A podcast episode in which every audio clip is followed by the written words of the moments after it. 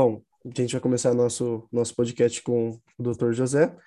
Bom, a nossa primeira pergunta seria, na sua visão, qual a maior problemática que tange ao urbanismo na cidade de Bauru? Olha, como, como consequência, nós temos um problema grave de especulação imobiliária que gerou segregação social urbana, né? E que acaba estabelecendo uma espécie de muros, muros físicos mesmo, separando classes sociais e, e, e que na verdade deveria ser criminalizado, assim como uma um, um apartheid urbanístico que dentro das, das normas e leis de direitos humanos é, é um absurdo, né? Porque se nós fizéssemos, se eu tivesse aqui falando alguma coisa homofóbica ou alguma coisa é, de preconceito racial, alguma coisa assim, qualquer um de nós poderíamos ser punidos e presos. Mas infelizmente a cidade tem segregado fisicamente as pessoas são muros físicos e invisíveis, assim que é, faz uma cidade ficar tão desumana e tão segregada. Então, acho que a maior maior problema que nós temos hoje é esse. Certo. A nossa segunda pergunta, a gente queria perguntar para o senhor qual que é a sua opinião sobre o atual, o atual plano diretor da cidade de Bauru, se o senhor acredita que ele pode melhorar e se sim, de qual forma? O plano, o plano atual é, é ainda o de 2008, tá? É, ele teve grandes virtudes. A maior delas foi uma grande participação popular na elaboração dele, com as consultas feitas com a população de bairros e mais de 50 consultas públicas, vários debates técnicos e audiências públicas na fase do executivo. Depois foi para o legislativo, o legislativo, a Câmara Municipal destruiu várias coisas importantes que estavam lá. Mas o grande problema dele é que de 2008, quando ele foi aprovado para cá, os prefeitos, né, Rodrigo Agostinho, depois o Gazeta e agora a Suelen e todos os seus secretários de planejamento não regulamentaram os instrumentos urbanísticos que deveriam ter sido regulamentados. Né? Então, é, a maior mudança que poderia ter é, é, retomar os princípios daquele plano que estão sendo destruídos. Depois a gente pode falar dele em outra, em outra pergunta que vai ter aí. Mas, fundamentalmente, regulamentar. Por exemplo, regulamentar as EIs, todas as áreas especiais nas zonas especiais de interesse social e todos os instrumentos de conquista da terra de forma mais barata e melhor inserida, com infraestrutura para moradias sociais, que eu sei que é um tema de vocês. É, aplicar os instrumentos de consórcio imobiliário para conquista de terras e um banco de terras para moradia, aplicar instrumentos como o direito especial de uso para que as pessoas não sejam expulsas na madrugada pela polícia por reintegração de posses, aquelas que não têm em casa, fazer uma política de habitação efetiva e garantir os instrumentos, é, por exemplo, da outorga onerosa do direito de construir pela verticalização, em troca de essa, esse recurso fazer moradias para as classes que não são atendidas pelo, pela Caixa Econômica e nem pelo governo federal e nem estadual. Então, acho que é por aí que nós iríamos melhorar esse plano. Certo. O senhor poderia citar alguma cidade que tem algum modelo de plano diretor para ajudar a contribuir com a cidade de Bauru? Lençóis Paulista é uma delas. Tá? Se você olhar certo. o plano de Lençóis Paulista, ele aplica é, a outorga onerosa, por exemplo, que aqui em Bauru não se aplica, em Lençóis é, se aplicou e creio que ainda se aplica até hoje e é um bom exemplo de plano feito de uma forma muito democrática, com muita participação da, dos bairros, é, participação dos empresários, participação da, dos gestores públicos. É claro que ele é de 2005, 2006, É, nós conseguimos lá ter uma, um acompanhamento de alguns universitários. Uma dessas pessoas se tornou uma arquiteta que coordenou o plano. A... Agora me fugiu o nome aqui, mas é, é Dalben, o, o sobrenome. Júlia. Oi? Júlia. Não, Julia não é Júlia, não. É não. Simone. Simone Dalben. E que ela ficou coordenando isso por muito tempo. Eu, eu ressalto essa questão da outorga onerosa lá.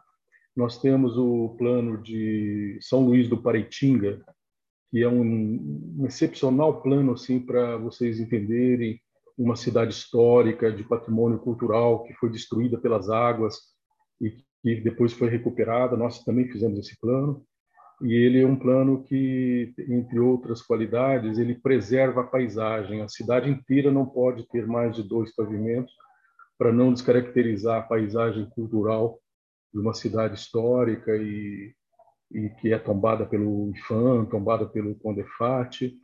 É, o plano de São Paulo tem algumas, alguns aspectos muito interessantes, como a ideia de, de fachadas é, vivas, que eles chamam, mas, na verdade, é a possibilidade de você integrar usos comerciais e de serviços com a moradia nos, nos centros urbanos, que tem sido a população tem sido expulsa, é o caso de Bauru, por conta de uma política de troca de, troca de moradia por comércio e serviço, sem garantir as moradias nos centros. Então isso deteriora o centro, expulsa as pessoas e os centros vão ficando abandonados, criando a tal morte noturna dos centros urbanos. E São Paulo é, busca aplicar isso.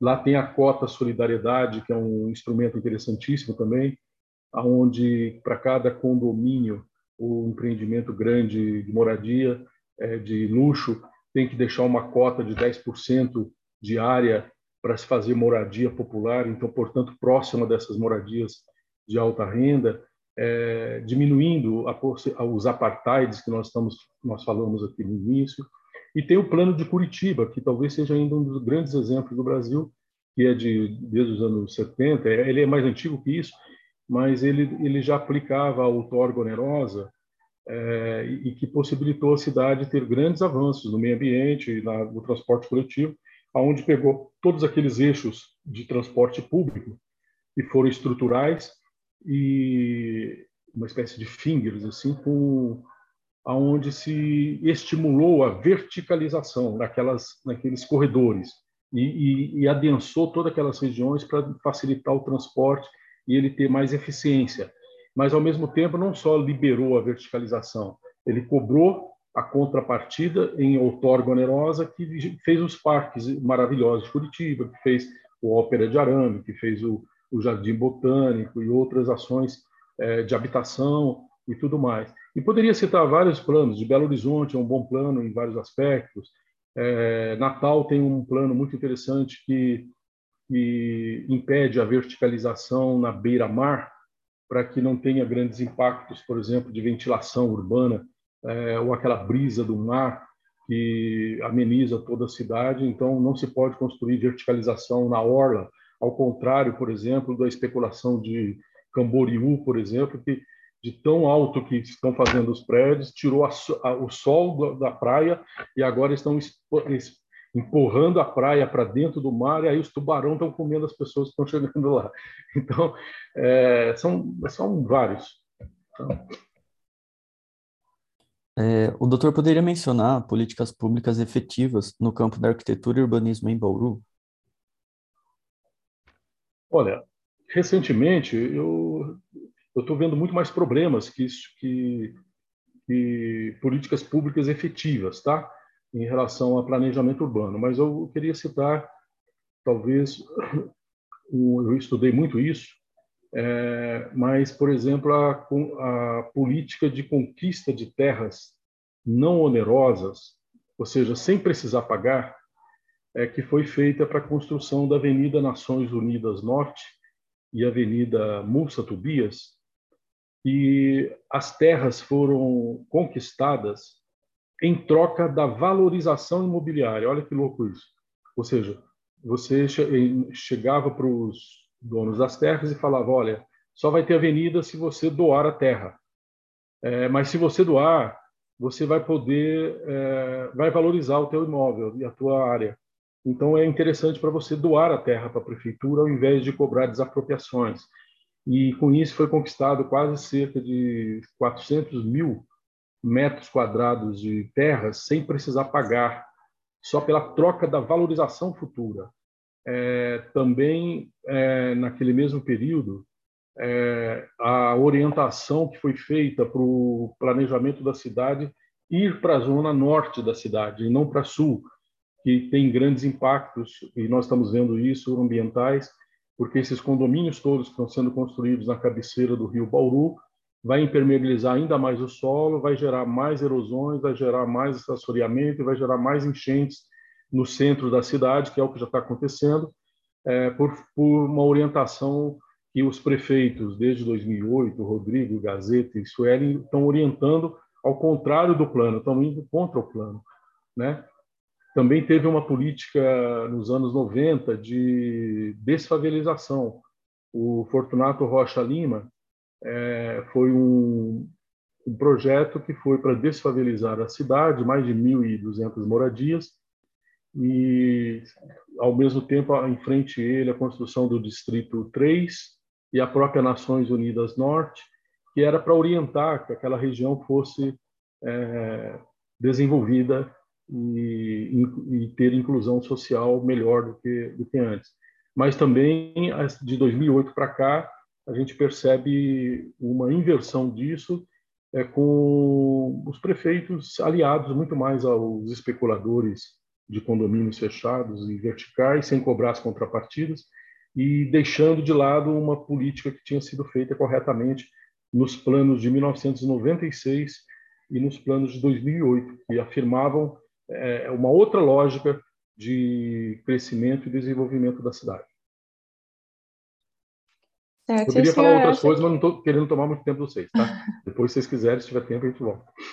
Certo. O senhor acha que a população bauruense ela tem esse conhecimento e comprometimento com essas políticas? Não.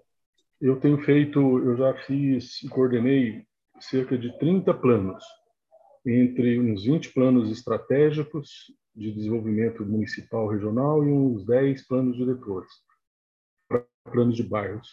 E é isso que você está denominando, se a população tem ou não tem, a gente denomina isso de capital social, tá? É, é assim, é, vamos chamar assim, é um nível de capacidade de cidadania das pessoas se articularem, se organizarem, se manifestarem e influírem é, no processo de política pública. É, e cada cidade a gente encontra um certo nível disso. Tem cidade que você fala de participação, de atuação, que na verdade é só o prefeito e meia dúzia de secretários, tá? Tem cidades como Bauru que está tudo muito fragmentado.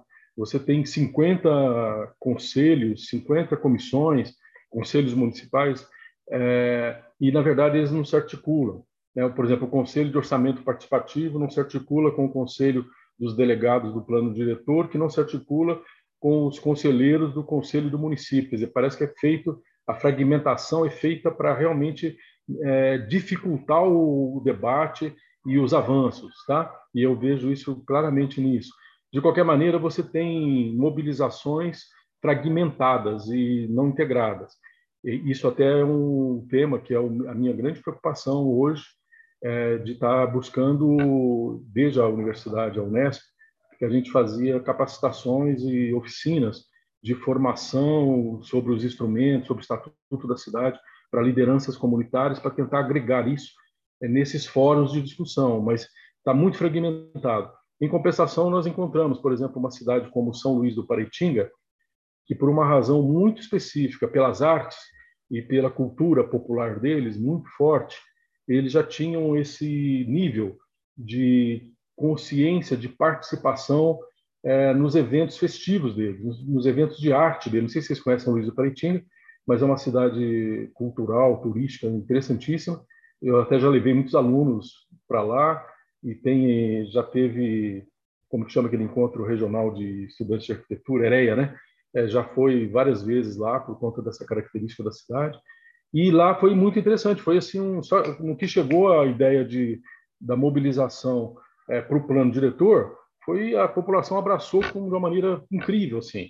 Então isso ajudou a, a formar consciência sobre planejamento e, e, foi uma das razões que São Luís do Paraitinga, tendo sido destruída pelas águas em 2010, em três anos de um trabalho muito muito consistente de participação popular nos debates, em todas as discussões, a cidade se reconstruiu.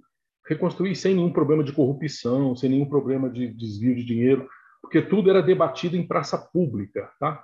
Aliás, está aí um tema que, se em algum momento você pode falar com as professoras de vocês, é, foi uma experiência incrível de arquitetura, urbanismo, paisagismo, sobre participação e reconstrução de uma cidade histórica. E se interessar para vocês, uma hora eu posso ir aí bater um papo e fazer uma, uma palestra. Tem coisas incríveis que aconteceram por lá, como exemplo. Tá? Então, Bauru ainda não tem essa capacidade total, ela está muito fragmentada e precisa de um esforço muito grande é, para poder ajudar a articular e levar esse debate para os fóruns. Aliás, eu convido vocês para participar. Nós, nós estaremos discutindo habitação social numa no fórum, não, numa conferência que vai ter de habitação social, provavelmente daqui uma, uns 15, 20 dias, é, que a, o Conselho de Habitação Social vai promover para discutir o tema habitação social na cidade, tá? Então, valeria a pena vocês contribuírem. E também, junto ao Conselho do Município, junto à população, a extensão que vocês fazem, ajudar a formar é, lideranças da comunidade no, nesses temas do urbanismo e do planejamento.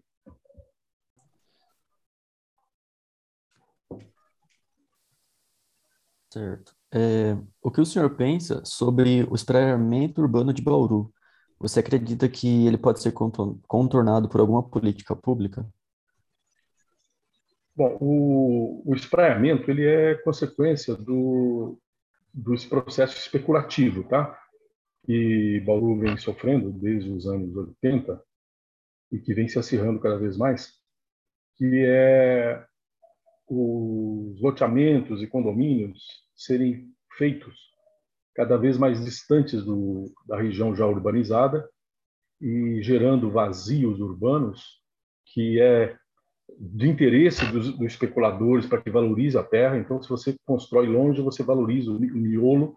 Se você faz avenidas é, longas, é, valoriza esses miolos que então é um processo especulativo é, racional do ponto de vista do mercado especulativo só que ele do ponto de vista de política pública é totalmente irracional porque ele gera é, mais custeio de avenidas, mais custeio de iluminação, mais custeio de infraestruturas, mais custeio de transporte coletivo, do tempo que as pessoas gastam para sair de suas residências e atingir esses locais, né? seja de moradia ou de trabalho. E, e também, é, e se isso tinha uma, uma objetividade no passado, do ponto de vista especulativo, agora já não tem também. Não sei se vocês sabem, mas Bauru é, segundo o IBGE, a Fundação SEAD, vai parar de crescer em 1932, por aí. Então, a população de Bauru está parando de crescer, é, vai parar e depois vai reduzir. Em, 1900, em 2050 vai ter a mesma população de hoje. Então, na verdade, a, todo o desenvolvimento, o crescimento deveria estar focado, e essa é a política pública alternativa a isso, deveria estar focada para dentro da cidade, para pegar os vazios urbanos, o eixo ferroviário, os eixos das avenidas como Nações Unidas Norte, adensar melhor como fez Curitiba, o, alguma, alguns fundos de vales, como ali na região do Camélias, Flamboyant, que poderia, e está, ali está acontecendo uma verticalização, um adensamento, mas nós temos outras regiões de vazio que é por onde a política pública deveria focar, ou seja, uma cidade mais racional, é, menor em termos de tamanho é, do território mas mais qualificada em cada situação dessa. É, de acordo com isso, a gente queria saber do senhor quais são as políticas públicas visando o urbanismo sustentável que poderiam ser realizadas na cidade para melhorar a segurança da população. É, nós fizemos uma pesquisa sobre segurança é, inclusive virou um TCC na, na Unesp, que valeria a pena um dia se vocês quiserem aprofundar sobre o tema. Mas é, tem uma jornalista que vocês já devem ter lido ou ter sido recomendada, a Jane Jacobs, que é lá dos anos 50, 60, nos Estados Unidos, ela fez um estudo, e é o que acontece aqui no Brasil. Na verdade, esse fenômeno de, de centros cada vez com menos moradia, né, empurrando a moradia para fora, cada vez mais distante, e gerando a morte nessas regiões centrais, é o maior problema de segurança que as nossas cidades vivem, e, e essa segregação. Então, a, as políticas que nós deveríamos fazer deveria ser, por um lado, é, pensar é, tudo com moradia. Guarda essa, essa, esse título desse elemento, tudo com moradia. Ou seja, tudo que eu fizesse na cidade, nós deveríamos pensar que a moradia deveria estar presente. Tá? Ou a gente poderia chamar de moradia presente. Tá? Ou seja, eu vou fazer uma, um corredor aonde eu vou dar ênfase a comércio e serviço, mas a moradia tem que estar presente. Ou seja, incentivar a moradia. Não esses corredores comerciais como o Baldu está fazendo hoje. Mas a, poderia até ser o primeiro, o segundo pavimento e depois ter, sei lá, 8, 10, 15 andares de moradia. O centro da cidade, uma política para moradia, para como retornar moradia para o centro, para poder fazer aquilo ter eh, vitalidade, etc. Né? É, em torno de parques urbanos, ao invés de ser é, população pouco adensada, é, você fazer parques onde o entorno dele tivesse muita gente. O eixo ferroviário, para ser viável como eixo urbano de mobilidade importante, deveria ter concentração mais de moradia. Então, essa é uma maneira da gente é, ganhar segurança, porque a Jane Jack já falava que o que mantém, o que dá segurança é o olhar do cidadão. Quer dizer, quanto mais gente presente, mais você vai ter a sensação de, de segurança. O equívoco que nós estamos fazendo hoje aqui em Bauru é o contrário. Nós estamos, nós estamos estimulando, por exemplo, a lei que vai acontecer agora na, da LUOS, Lei de Uso e Ocupação do Solo, era muito importante que vocês acompanhassem, porque eles estão invertendo, eles estão fazendo o contrário, eles estão é, fazendo uma política de esvaziamento dos bairros. Eles criaram uma coisa que veio do governo Bolsonaro, que chama de liberdade econômica, onde todo, todo mundo pode tudo, pode destruir os bairros, vamos chamar assim, tá? pode fazer o que quiser, sem controle da população. E isso é, é uma, é uma política, vamos chamar assim, direcionada para criar medo, criar insegurança nos bairros e expulsar desculpa, a população, especialmente classe média e classe alta, para ir para condomínio e esvaziar essas regiões do, do, do centro. E, e isso está gerando esvaziamento, esvaziamento. Na verdade, está tá se criando uma grande bolha imobiliária em Bauru, seja pelo espraiamento que a gente falou lá atrás, mas também com essa expulsão de pessoas para a periferia. E nós não vamos ter daqui a pouco população para é, voltar e, e, fazer uma cidade sustentável nesses miolos, nessas, nesses vazios, nesses eixos, que poderia ser a, a estratégica correta, no nosso ponto de vista, de desenvolvimento da cidade. É, quais soluções o senhor acha que poderiam ser empreendidas a fim de qualificar a vivência da, de cidade do bauruense? Olha, é, eu tenho andado muito nos bairros, num trabalho que eu tenho feito com as lideranças comunitárias, e é assustador, para não ter outro termo, a, a falta de política pública visando as crianças, os adolescentes, é, jovens e os idosos, especialmente. Então, os bairros nossos não têm áreas de lazer, não têm áreas de esporte, não têm áreas de cultura, não tem, é, não tem áreas físicas, mas muito menos não tem programas é, orientados para a população de baixa renda, que é a absoluta maioria, 80%. É, você não tem um programa, por exemplo, de esporte, de inclusão pelo esporte, pela saúde da meninada. É, as, os meninos e meninas, para se falar das meninas, então, é um, é um, terror assim, em termos de falta mesmo. As mulheres não têm programas é, de nenhuma, nenhuma área é, que assista e que dê condições, por exemplo, dela fazer uma ginástica na praça que fosse. Recife tem um programa, depois vocês podem entrar lá, que chama. É... Bom, vou lembrar. É, eu tenho um irmão até que é professor de educação física lá, mas não sei se é Praça da Cidadania ou Esporte na Praça, é, qualquer coisa assim, até mais bonito que isso.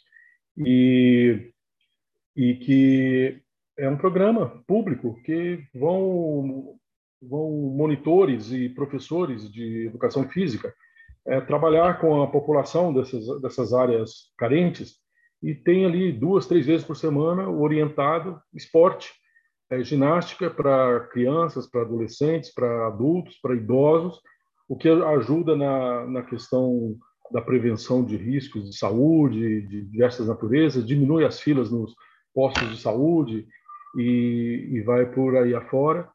E as nossas praças da, da, da cidade, principalmente as periféricas, são absurdamente des... não existe equipamentos, não existe programas especialmente orientados e então assim e, e sobra a essas crianças, adolescentes a, a, a vivência de ir para o boteco, ficar sendo assediado por traficante, por qualquer outra coisa. É, as meninas e, e, as mulheres têm riscos de violência de todo tipo e então assim para falar em vivência a, a, melhoria seria nós pensarmos um programa urbanístico assistido com esses programas é, que poderia ser por exemplo só para não deixar passar ao invés de ficar comprando prédios e prédios aí para educação, como foi feito nessa gestão já, se esse dinheiro tivesse sido investido em educação ligada a esporte, lazer, cultura, saúde, e criando esses programas fixos de trabalhar com essa meninada, essa juventude, criação de, um, de parques bons em cada região, que tem esses, eh, esses equipamentos, esses programas, eu acho que é a melhor maneira de se pensar em viver ou vivenciar essa cidade com as carências que ela tem nesse momento. É, o senhor pode citar algumas políticas públicas que você já ajudou na criação? Olha, eu diria essas de, por exemplo, de conquista de terras é, com aqueles instrumentos não onerosos, em vez de desapropriações. Só nas Nações Unidas, Norte, Lúcia Tobias teve uma economia que se fosse basear no valor de hoje, daria em torno de 400 milhões de reais é, em políticas de, de pública de conquista de terras. A minha área toda de formação é ligada a isso. Tá? Eu, eu tenho até um conceito criado que chama cidades econômicas. Como fazer planejamento urbano e esses programas da forma mais econômica possível. E esse é um exemplo, mas isso vai também para questões ambientais, é, nós temos trabalhado com, eu tenho feito esses planos diretores participativos e essas metodologias corretas, como fazer metodologia participativa de plano diretor de uma forma correta e científica, é, desenvolvido pesquisas científicas de é, é qualitativo e quantitativo de como cobrar essas contrapartidas pela verticalização, pela pela, pelo adensamento da cidade, para isso se tornar um fundo municipal para construção de moradias, construções de equipamentos públicos e vai por aí afora. É, enfim, são aqueles mais visíveis agora. Estou coordenando um plano em Minas Gerais, uma cidade pequena, para provar que mesmo em cidade pequena tudo isso é possível. Agora, nossa última pergunta para finalizar sobre as recentes intervenções urbanas na cidade, empreendidas pela atual administração. Você poderia afirmar que elas são condizentes com as políticas públicas que acredita serem necessárias? Não, em absoluto. É, eu citaria talvez três exemplos. O primeiro é esse de compras equivocadas de prédios é, para educação, quando na verdade se tivesse um planejamento, esse dinheiro seria melhor investido nesses programas que eu acabei de falar para vocês, de melhoria da, das escolas atuais e fazer das escolas espaços realmente que pudessem atender a programas para as crianças, adolescentes, idosos na área de, de saúde, educação, ginástica e, e cultura. É, outro exemplo, por exemplo, da reforma da Praça Portugal, que na verdade foi um grande equívoco, que acabou com uma praça. Né? na verdade, o que poderia ser uma grande praça realmente de convivência, de integração, de articulação, acabou virando uma fragmentação de praça e com um eixo viário é, que foi reforçado, quando, na verdade, o, que deveria ter sido reforçado é a própria ideia da praça em si, o significado da praça, o, o papel da praça na, naquele lugar. E, e, creio também que o outro equívoco é a forma como estão fazendo o plano diretor e a lei de uso e ocupação. É sem a participação popular, sem ir aos bairros, fazer as consultas públicas da forma correta, sem fazer os debates técnicos é, corretos com os especialistas que a cidade tem e sem fazer as audiências que são necessárias para legitimar tá, os próprios planos e as leis e também contribuir para o empoderamento, vamos chamar assim, da, da população para os seus direitos, que eu acho fundamental nas políticas públicas de, de planejamento. Certo? Certo, muito obrigada.